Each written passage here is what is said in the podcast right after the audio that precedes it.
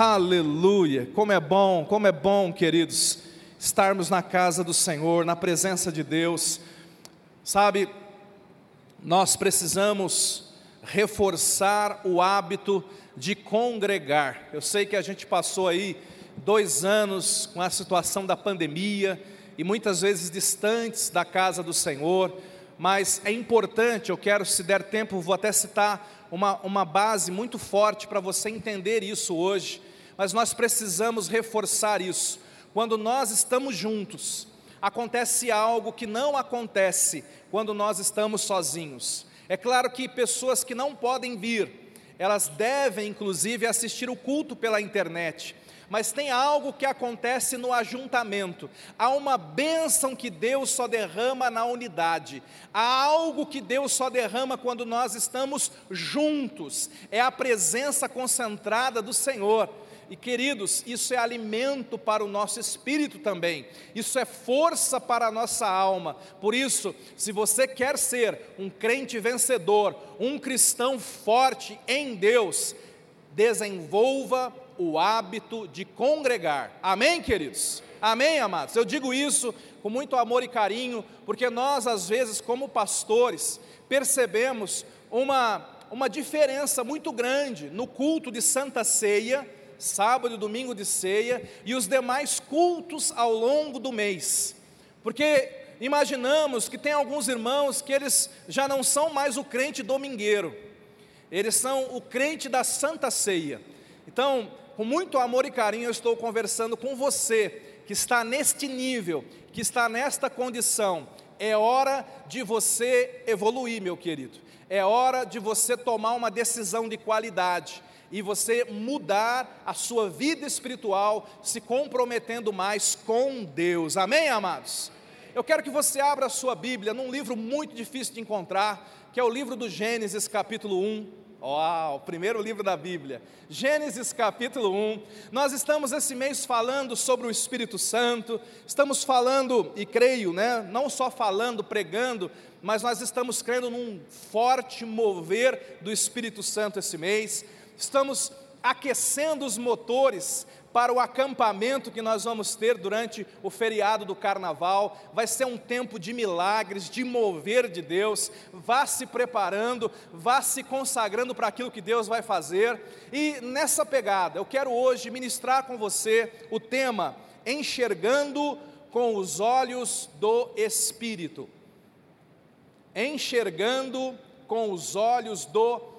Eu quero procurar compreender com você um pouquinho do ministério do Espírito Santo, um pouquinho da atuação do Espírito Santo, como ele age em nós e como ele quer agir através de nós. Você já sabe que o Espírito Santo é Deus, o Espírito Santo é uma pessoa, ele é a terceira pessoa da Trindade. Nós precisamos repetir isso, porque existem algumas seitas aí fora que ensinam que o Espírito Santo é uma coisa, que o Espírito Santo é a força ativa de Jeová, que o Espírito Santo seria como uma eletricidade, mas não é isso que a Bíblia diz. A Bíblia diz que o Espírito Santo é uma pessoa, ele fala às igrejas. A Bíblia diz que ele tem sentimentos, ele pode ser entristecido, ele tem ciúmes de você e de mim, a Bíblia diz que o Espírito Santo tem intelecto, ele ensina, a Bíblia diz que ele tem vontade própria, ele derrama os seus dons como ele quer, porque ele tem um querer. Então a Bíblia deixa muito claro que o Espírito Santo de Deus é uma pessoa, diga pessoa.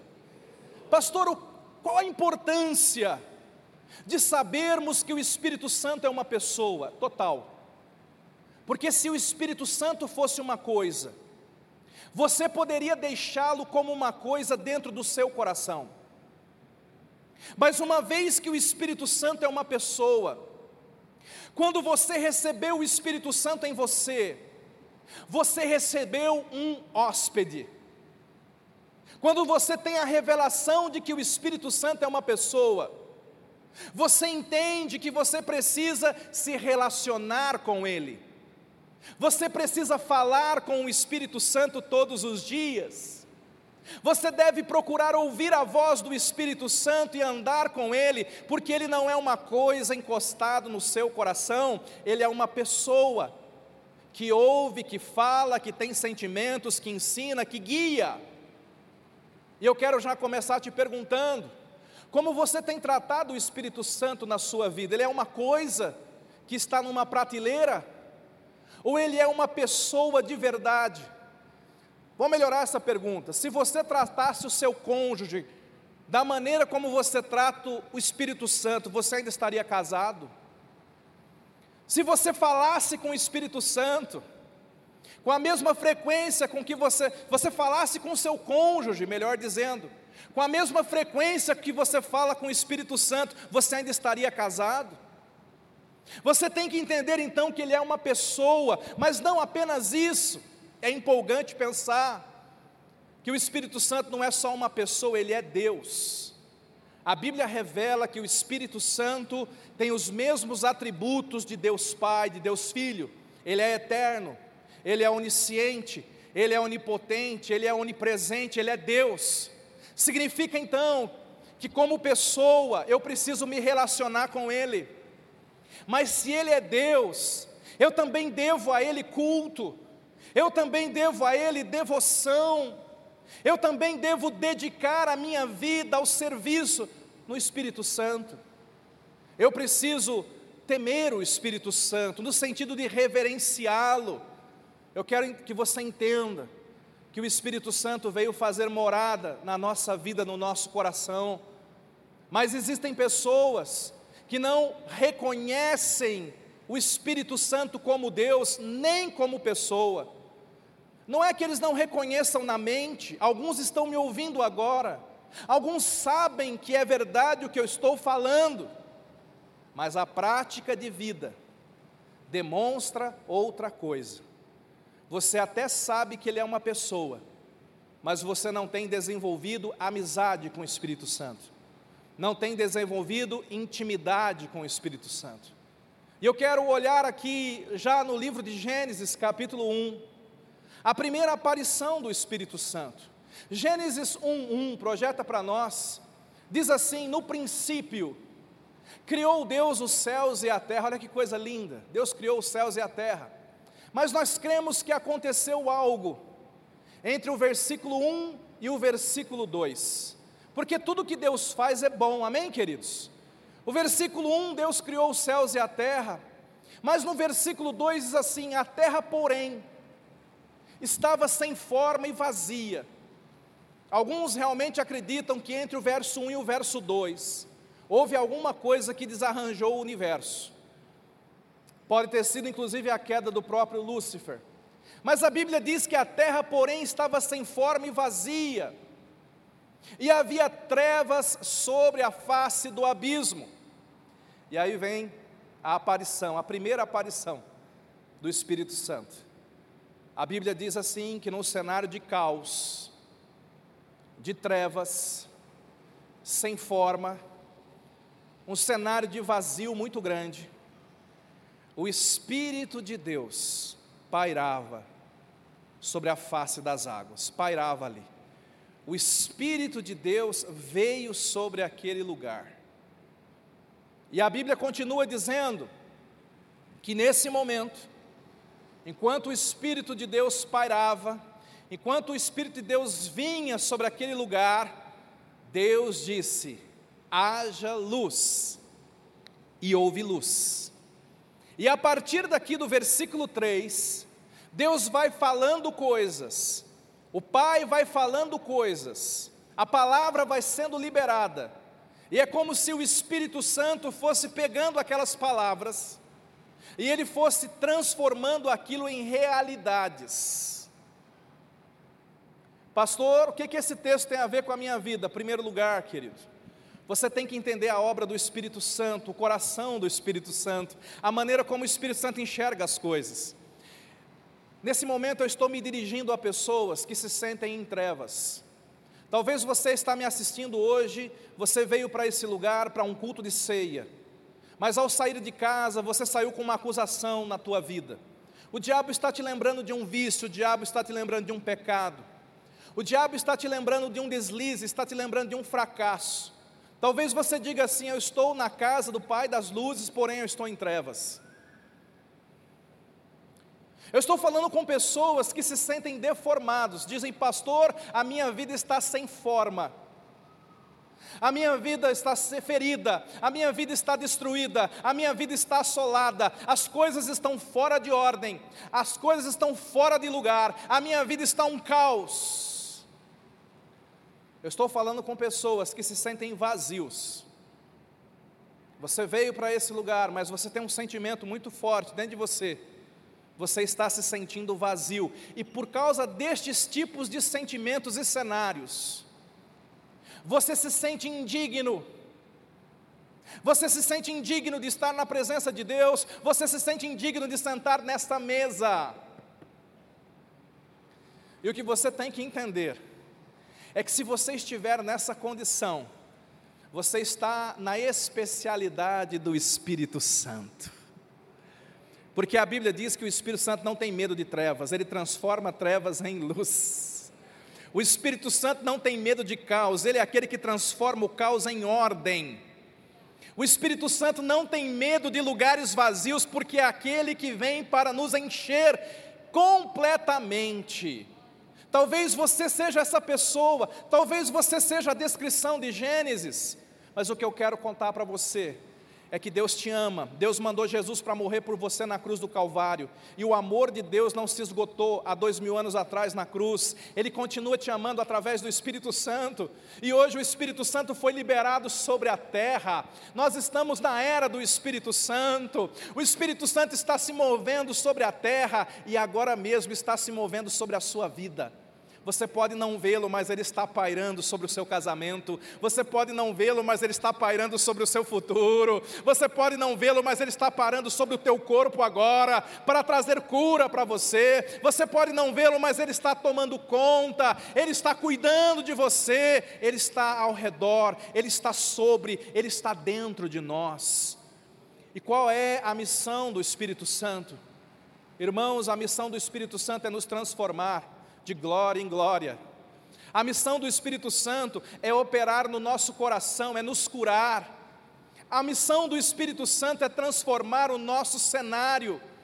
Quando o Espírito Santo olha para você e para mim, a ótica, a forma de enxergar do Espírito Santo, ele vai sempre olhar para nós, buscando como transformar a nossa vida. O Espírito Santo não rejeitou aquele lugar porque ele estava em trevas, assim como ele não te rejeita agora. Ele não rejeitou aquele lugar por estar vazio ou no caos, assim como ele não te rejeita agora. Mas o mesmo Espírito que não rejeitou, é o Espírito que se moveu para transformar. Deus não te rejeita, mas Deus trabalha pela sua transformação. Deus trabalha pela nossa mudança. Esse é o agir de Deus nas nossas vidas. Essa é a primeira obra do Espírito Santo. Nós começamos a ler a Bíblia, e nós avançamos nas páginas da Bíblia. E Deus começa a prometer no Antigo Testamento que um dia Ele derramaria o seu Espírito sobre toda a carne.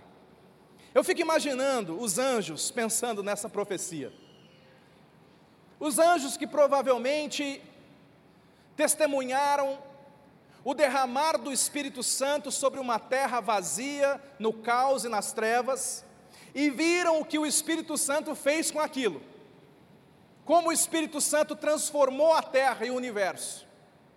Mas agora a profecia não é mais a derramada do Espírito Santo sobre toda terra, água, mas a profecia dizia: Eu derramarei do meu espírito sobre toda a carne. E você consegue imaginar os anjos pensando: o que será que vai acontecer com toda essa carne? Eis aqui carne, Senhor. Quem aqui é carne também? Muitas vezes em trevas, muitas vezes em caos, muitas vezes vazio, mas a nossa expectativa é pelo derramar dele sobre nós, a nossa expectativa é pelo que ele faz na nossa vida quando ele vem, quando ele enche, quando ele toca, quando ele se move, quando ele fala.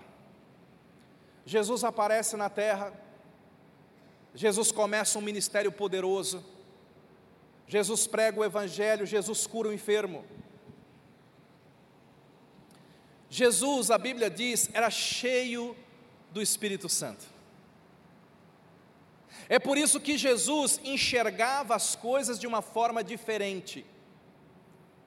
Jesus, a Bíblia diz, ele era guiado pelo Espírito Santo. Então, quando Jesus encontra um pescador chamado Pedro, Jesus não enxerga um pescador, Jesus enxerga um apóstolo, porque o Espírito Santo nos faz acreditar nas pessoas.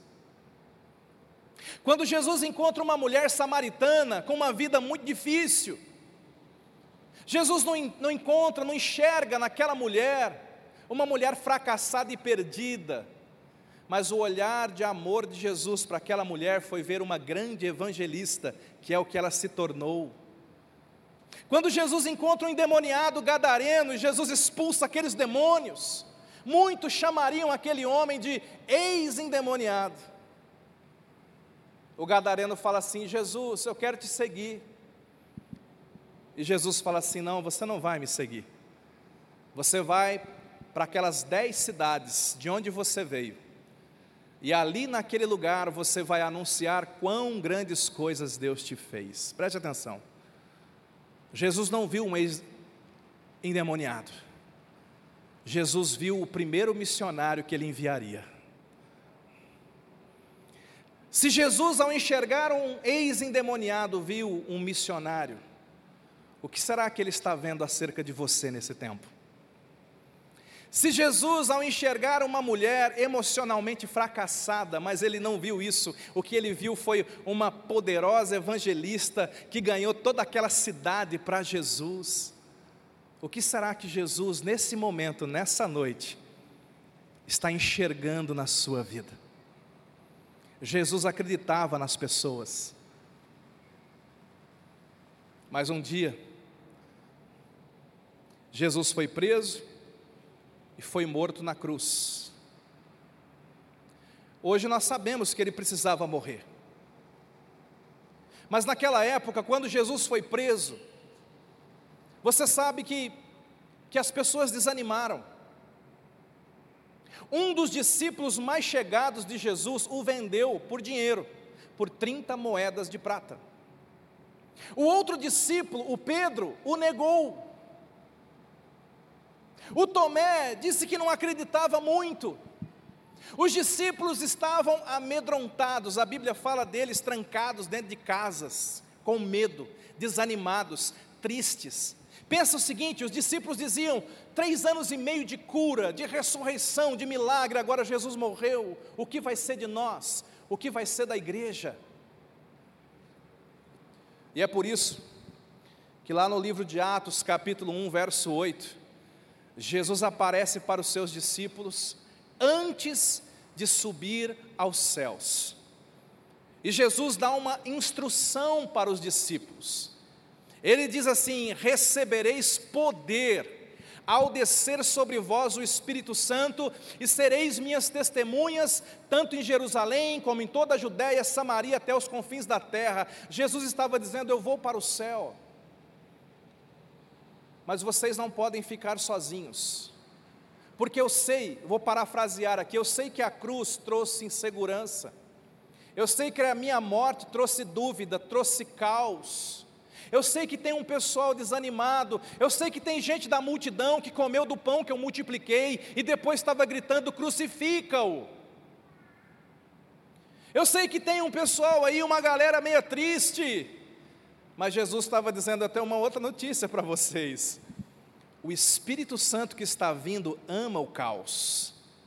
Ele ama situações assim, porque o Espírito Santo vem para transformar, o Espírito Santo vem para derramar ousadia, poder, o Espírito Santo vem para remover dúvidas, o Espírito Santo vem para gerar convicção, o Espírito Santo vem para santificar, para purificar, para libertar do mal, ele é o fogo que consome todo o mal na nossa vida. Jesus estava dizendo: o que vocês precisam é do Espírito Santo. Se você está desanimado, você precisa do Espírito Santo. Se você está em dúvida, você precisa do Espírito Santo. Se você se sente vazio, você precisa do Espírito Santo, você vai receber poder. A Bíblia diz, Atos capítulo 2, verso 1, que aqueles irmãos começaram a orar e começaram a buscar a Deus por essa promessa. E havia 120 deles reunidos no lugar, versículo 1, Atos 2:1 diz assim: Ao cumprir-se o dia de Pentecostes, estavam todos reunidos no mesmo lugar. Quem? Aquele povo amedrontado, mas estava orando, desanimados. Alguns tinham ido embora, mas eles estavam orando, perseverando. E olha o que acontece, o verso 2: De repente veio do céu um som como de um vento impetuoso, e encheu toda a casa onde estavam assentados e apareceram distribuídas entre eles línguas como de fogo, e pousou uma sobre cada um deles. Verso 4. Todos ficaram cheios do Espírito Santo e passaram a falar em outras línguas, segundo o Espírito lhes concedia que falassem. Isso aqui foi um mover do Espírito Santo que deve ser buscado pela igreja, deve ser desejado pela igreja, e se você o buscar e o desejar, vai ser vivido pela igreja, vai ser experimentado pela igreja. Uma das coisas mais lindas do Espírito Santo é que o Espírito Santo não é uma teoria, o Espírito Santo é uma experiência. O Espírito Santo é uma prática, ou você tem ou você não tem ou você está experimentando o Espírito Santo ou não. Eles tiveram uma experiência com o Espírito Santo, e olha o que acontece no verso 42 desse mesmo capítulo. Aquele povo desanimado, aquele povo chateado, olha como esse povo fica agora quando o Espírito Santo vem. Diz assim: e perseveravam na doutrina dos apóstolos, na comunhão, no partir do pão e nas orações. Verso 43: Cada alma havia temor e muitos prodígios e sinais eram feitos por intermédio dos apóstolos. Aleluia. Olha o verso 44 para você. Todos os que creram estavam Todos os que creram estavam Fala para quem está do seu lado, quem crê está junto. Fala para o outro vizinho essa verdade também primeira, primeiro sinal de que a fé de alguém está quebrada, danificada, com defeito, a pessoa não quer congregar. Primeiro sinal de que a fé de alguém está doente, não quer estar junto. Uma igreja saudável, um cristão cheio do Espírito Santo que crê, o desejo maior do coração dele é estar junto. Quem crê está junto. Agora veja, isso é uma obra do Espírito Santo. Foi o Espírito Santo que fez isso. Romanos capítulo 5, verso 5. Fala que entre tantas coisas que o Espírito Santo faz, a principal delas, ou uma das principais, está aqui. A esperança não confunde, porque o amor de Deus é derramado em nosso coração pelo Espírito Santo que nos foi dado. Pastor, qual é o segredo? Como que o Espírito Santo transforma pessoas desanimadas? Como que o Espírito Santo traz ordem para o caos? O segredo é que o Espírito Santo derrama o amor de Deus no coração de quem o busca. Que amor é esse? Primeiro, o amor que Deus tem por você. Talvez a tua condição hoje não seja uma condição boa, porque você não tem revelação do quanto você é amado por Deus, porque você não tem revelação do quanto Jesus te amou na cruz porque você não tem amor próprio, porque você não se valoriza e não valoriza a obra da cruz por você. Então o Espírito Santo vem para revelar o amor de Deus no seu coração. Talvez você está como está, porque o diabo encheu você de acusação. Você tem tanta dúvida, tanta acusação no teu coração, e você não consegue enxergar o amor de Deus por você. Então o Espírito Santo vem e Ele derrama no seu coração revelação do amor de Deus, e você se sente amado, você entende quem você é, você entende que há um Pai Celestial que te ama. Isso não é uma coisa que deve tocar a sua mente, isso é uma revelação que tem que tocar o seu coração. Você tem que ter revelação do amor de Deus, e só o Espírito Santo pode dar isso para você. Quando você tem isso como revelação, meu irmão, quando você tem isso como revelação, ninguém mais te para. Ninguém mais te para, porque não é uma coisa que está na mente, é uma convicção, é uma revelação dentro de você. Esse amor que Ele derrama sobre nós, esse amor de Deus derramado sobre nós, também é um amor que deve transformar a nossa forma de enxergar a vida e a nossa forma de enxergar as pessoas. Preste atenção, porque esse é o ponto da mensagem. Eu vou partir daqui para encerrar. Ele derrama o amor de Deus em mim e você, para que a gente possa amar com o amor de Deus. Por que, que o amor de Deus é derramado? Porque eu preciso amar com o amor de Deus, não posso amar com o amor humano. O amor humano é falho, é limitado. Eu preciso amar com o amor de Deus, eu preciso enxergar com os olhos de Deus. Nós estamos vendo uma época de muito julgamento, sim ou não, irmãos? As pessoas são rápidas para julgar, as pessoas julgam por aparência, as pessoas pré-julgam, mas não é assim com Deus. A nossa carne tem uma tendência de fazer pré-julgamentos. Nós olhamos para as pessoas, e mesmo sem conhecer a história delas, nós já formamos um conceito acerca daquilo. Talvez se a gente pudesse olhar com os olhos do Espírito, talvez se a gente pudesse olhar com olhos de misericórdia, com um olhar de amor, talvez a nossa opinião mudasse, talvez nós tratássemos as pessoas de uma forma diferente. Pastor Robert Schuller conta que ele estava num supermercado, ele foi pagar a conta e a caixa do supermercado estava brava, chateada, e aquela fila imensa, e ela toda atrapalhada, e pessoas xingando, brigando com ela, e ele também estava atrasado, e ele também estava irritado, mas naquele momento, e é por isso que é bom você andar com o Espírito Santo, no meio daquela irritação, ele falou: Espírito Santo, o que, que eu faço? Eu estou atrasado. O Espírito Santo falou: Ei, olha para essa caixa, presta atenção nela, algo está se passando aqui. E aí, quando chegou a vez dele, ele olhou para ela que estava toda aborrecida. Alguém já foi maltratado num balcão alguma vez aqui? Ela estava maltratando as pessoas, e ele falou: Minha querida, tenha um bom dia. Eu sei que você está muito apurada. Eu não sei o que está acontecendo na sua vida, mas eu quero te dizer uma coisa: Jesus te ama. E quando ele falou isso, ela começou a chorar. E ela disse: Moço, meu marido perdeu o emprego. Eu tenho um filho recém-nascido, ele foi internado no hospital, eu tenho que trabalhar. E eu não sei como é que está o meu filho, então ela começou a chorar. E naquele momento, alguém da fila, uma mulher saiu da fila foi até ela e a abraçou. E o pastor Schuller começou a orar por ela. E aí um homem falou: Olha, eu tenho uma amiga que trabalha naquele hospital, eu vou ligar para saber como está o seu bebê. E alguém disse: Por favor, me manda o currículo do seu marido. E de repente, todo aquele, aquele ambiente mudou. Mudou. O que eu quero dizer é que eu e você somos chamados para entrar em supermercados que estão no caos nas trevas e mudar o cenário daquele lugar.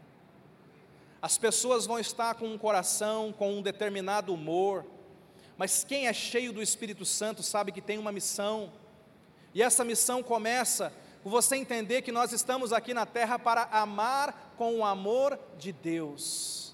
Diga assim: o amor de Deus. Diga: o amor de Deus foi derramado no meu coração. Quando nós começamos a enxergar com os olhos do Espírito, nós vamos procurar olhar para as pessoas com outro olhar. Nós vamos ter criar empatia, nós vamos nos identificar com elas. É a história de um fazendeiro que estava vendendo os cachorrinhos que tinha nascido uma ninhada. E apareceu um garotinho de oito anos e falou: "Eu quero comprar". E ele trouxe lá umas moedinhas, será que dá para comprar um? O fazendeiro olhou com pena, falou: dá.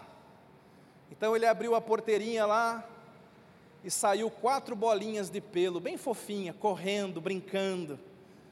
ao redor daquele garoto. E ele estava em dúvida, qual que ele ia escolher? E de repente ele olhou e viu quando saiu um filhotinho arrastando a sua patinha, com muita dificuldade. E aquele garoto então olha para o fazendeiro e fala: Eu quero aquele ali que está se arrastando. E o fazendeiro falou: Não, filho, esse cachorrinho aí nasceu com um problema. Ele não consegue correr direito. Ele não consegue brincar direito. Nesse momento, o garotinho abaixou, levantou a, a calça ali, a, a perna da calça, e mostrou uma perna mecânica, um sapato feito sob encomenda. E ele disse para o fazendeiro: É por isso que eu quero ele. Eu acho que esse cachorrinho precisa de alguém que entenda ele. Eu acho que ele precisa de alguém que não corre muito. Por isso que eu quero ele. Tem muita gente aí fora mancando. Tem muita gente aí fora se arrastando, precisando de alguém que olhe com os olhos do Espírito.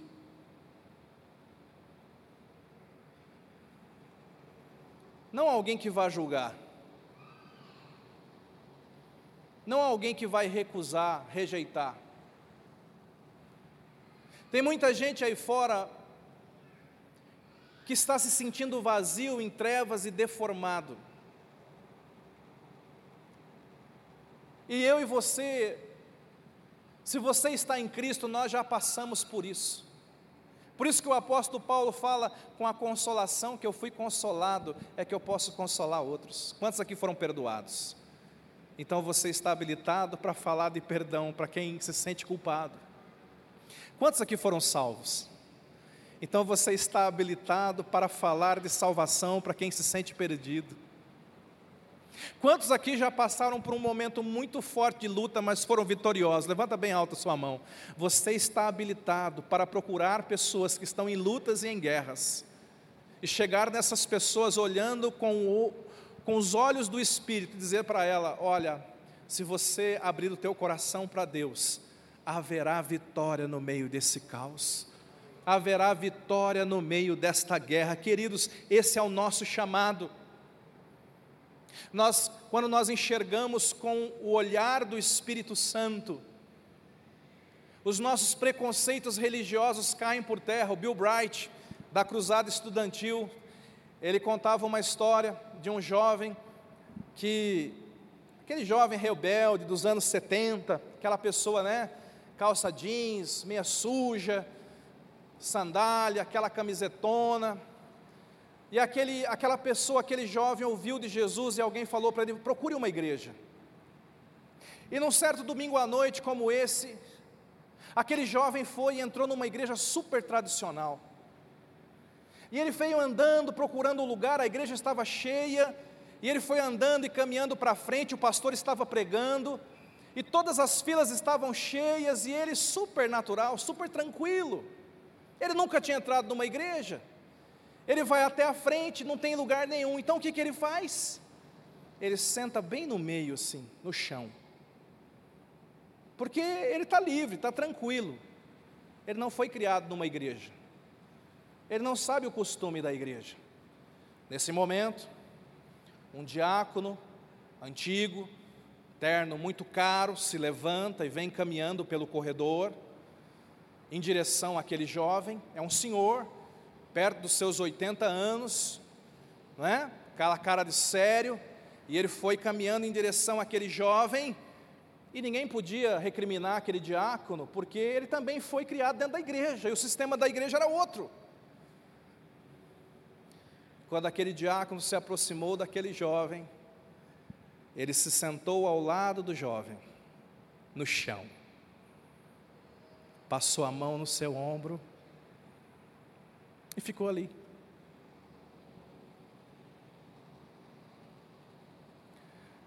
Bill Bright conta que o pastor disse: Gente, a mensagem que eu vou pregar, vocês vão esquecer a semana que vem. Mas a mensagem que esse diácono acabou de pregar aqui, vocês nunca mais vão esquecer.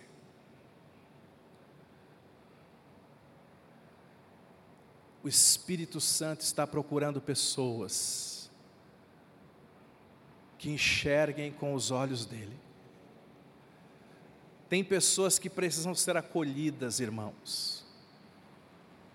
Tem pessoas que precisam ser abraçadas. Tem pessoas que precisam se sentir parte.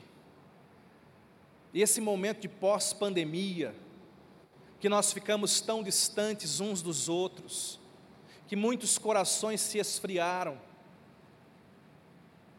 que o inimigo aumentou a carga de culpa dentro da mente e do coração de tanta gente. Tanta gente se sentindo um lixo indigno. Eu digo para você,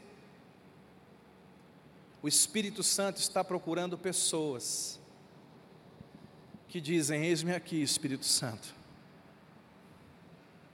Eu quero ser esse diácono. Eu quero ser aquele jovenzinho eu quero enxergar com os teus olhos. Eu quero procurar pessoas vazias, deformadas. Eu quero procurar pessoas em trevas. E eu quero fazer a diferença na vida dessas pessoas. Há um pastor que eu amo demais, Howard Hendricks, o livro dele que eu recomendo, Ensinando para Transformar Vidas. Howard Hendricks é um mestre de mestres, pastor de pastores, ensina, ensinou no mundo inteiro, ensina a ensinar. Mas ele conta que ele morava no Brooklyn, nos Estados Unidos, ele era uma criança de rua, um jovem muito pobre, que vivia mais na rua do que dentro de casa. E lá naquele lugar, um velhinho de 60 anos se converte numa pequena igreja batista. E num daqueles cultos, aquele velhinho teve uma experiência com Deus, o Espírito Santo falou com ele. E ele então procurou o pastor e falou: Pastor, eu quero dar aula no ministério infantil. Sabe por quê? Porque quando o Espírito Santo começa a incomodar você, quando o amor de Deus é derramado sobre o seu coração, preste atenção nisso. A primeira coisa que você vai ter vontade é de servir. Eu não acredito em alguém que diz: Estou cheio do amor de Deus, mas não sirvo ninguém. É por isso que eu amo quando as pessoas se apresentam para servir no ministério infantil, no diaconato, na mídia. Vai, pastor, eu, eu tenho um talento e tenho a carta, eu dirijo ônibus. E eu quero pegar a carta que Deus me deu, o talento que Deus me deu, e eu vou carregar muita gente para a obra de Deus, vou carregar muita gente para Cristo. É alguém que entendeu o amor de Deus e resolveu colocar o talento dele nas mãos do Senhor. Servos servem. Aquele velhinho procurou o pastor e falou: Eu quero dar aula no ministério infantil. E o pastor falou: Mas o senhor tem alguma. O senhor já ensinou alguém? Não, mas o Espírito Santo está falando que eu tenho que ensinar. E o pastor, então, muito ousado, falou: Você pode, mas não para as crianças daqui. Você vai lá na rua e você vai criar uma classe com meninos de rua. E aí você pode ensinar para eles. E o Howard Hendricks conta que estava jogando bolinha de gude um dia, quando se aproximou um velhinho deles e falou assim: Criançada, eu quero convidar vocês para uma coisa maravilhosa. O que, que é? Vocês vão comigo para a escola bíblica dominical. E aí um dos meninos falou assim: Ih, tio, se chama escola é porque não presta. Aí o velhinho ficou pensativo, foi para lá, veio para cá, voltou e falou: criançada, o negócio é o seguinte. Eu tenho um desafio para vocês. Semana que vem nós vamos jogar uma partida de bolinha de gude. Se vocês ganharem, aí ele prometeu uma infinidade de bolinha de gude. Mas se eu ganhar, vocês vão ter que vir para a minha escolinha. Howard Hendricks disse que a criançada se olhou. Quem lembra dessa época, um falou assim: vamos rapelar o tio.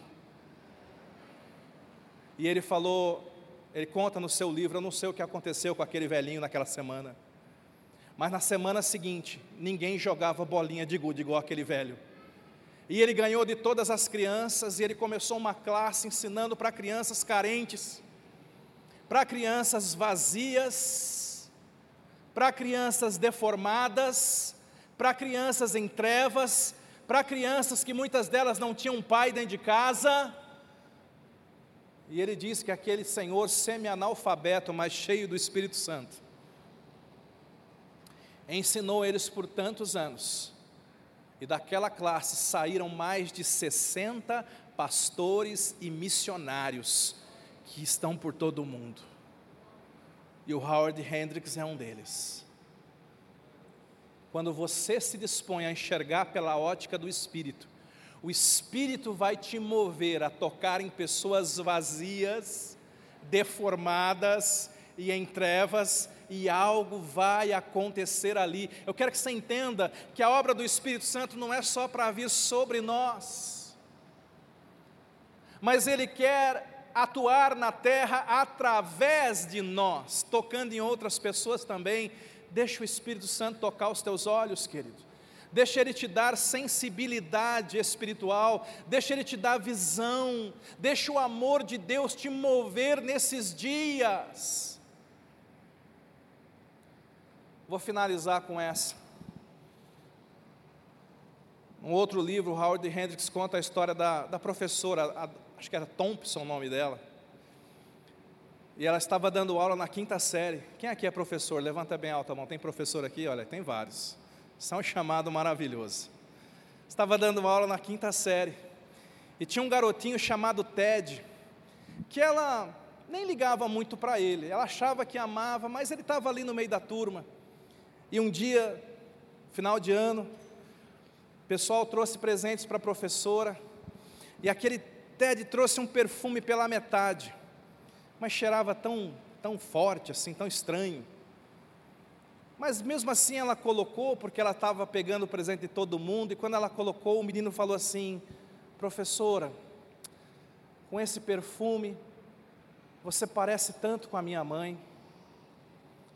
E aí aquela professora foi pegar o arquivo daquele menino e começou a ler. Primeira série. Estava escrito lá: Ted é um menino interessante, mas muito pobre, sem recursos. Segunda série. Ted está muito desinteressado. Sua mãe está com câncer. Terceira série. Ted não está estudando como deveria. Perdeu a sua mãe. Quarta série. Ted não acompanha mais. E o seu pai não está interessado no estudo do Ted. Aquela professora que era crente foi até os pés do Senhor e disse: Me perdoe, Senhor.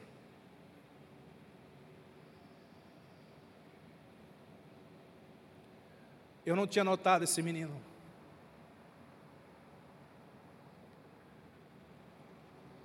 Então, ela faz um compromisso com Deus e ela diz: Eu vou fazer desse menino o meu projeto pessoal. E ela começa a investir naquele menino. Ela ama, ela cuida, ela ensina. Depois de algum tempo, aquele menino vai subindo as séries e ela perde o contato com ele. Mas um determinado ano, ela recebeu uma carta e a carta dizia: Professora, aqui é o TED estou me formando no segundo grau, sou o segundo aluno da turma. Depois de um tempo, ela recebeu outra carta: Professora, aqui é o TED, estou terminando a faculdade, sou o primeiro aluno da turma. Depois de alguns anos, ela recebeu uma outra carta: Professora, aqui é o doutor TED, eu vou me casar e eu quero te convidar a vir no meu casamento. Será que a senhora podia se sentar no lugar da minha mãe?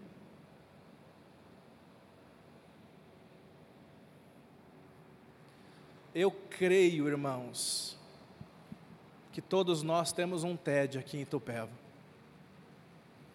Eu creio que o Espírito Santo quer nos mostrar. O grupo vai subir agora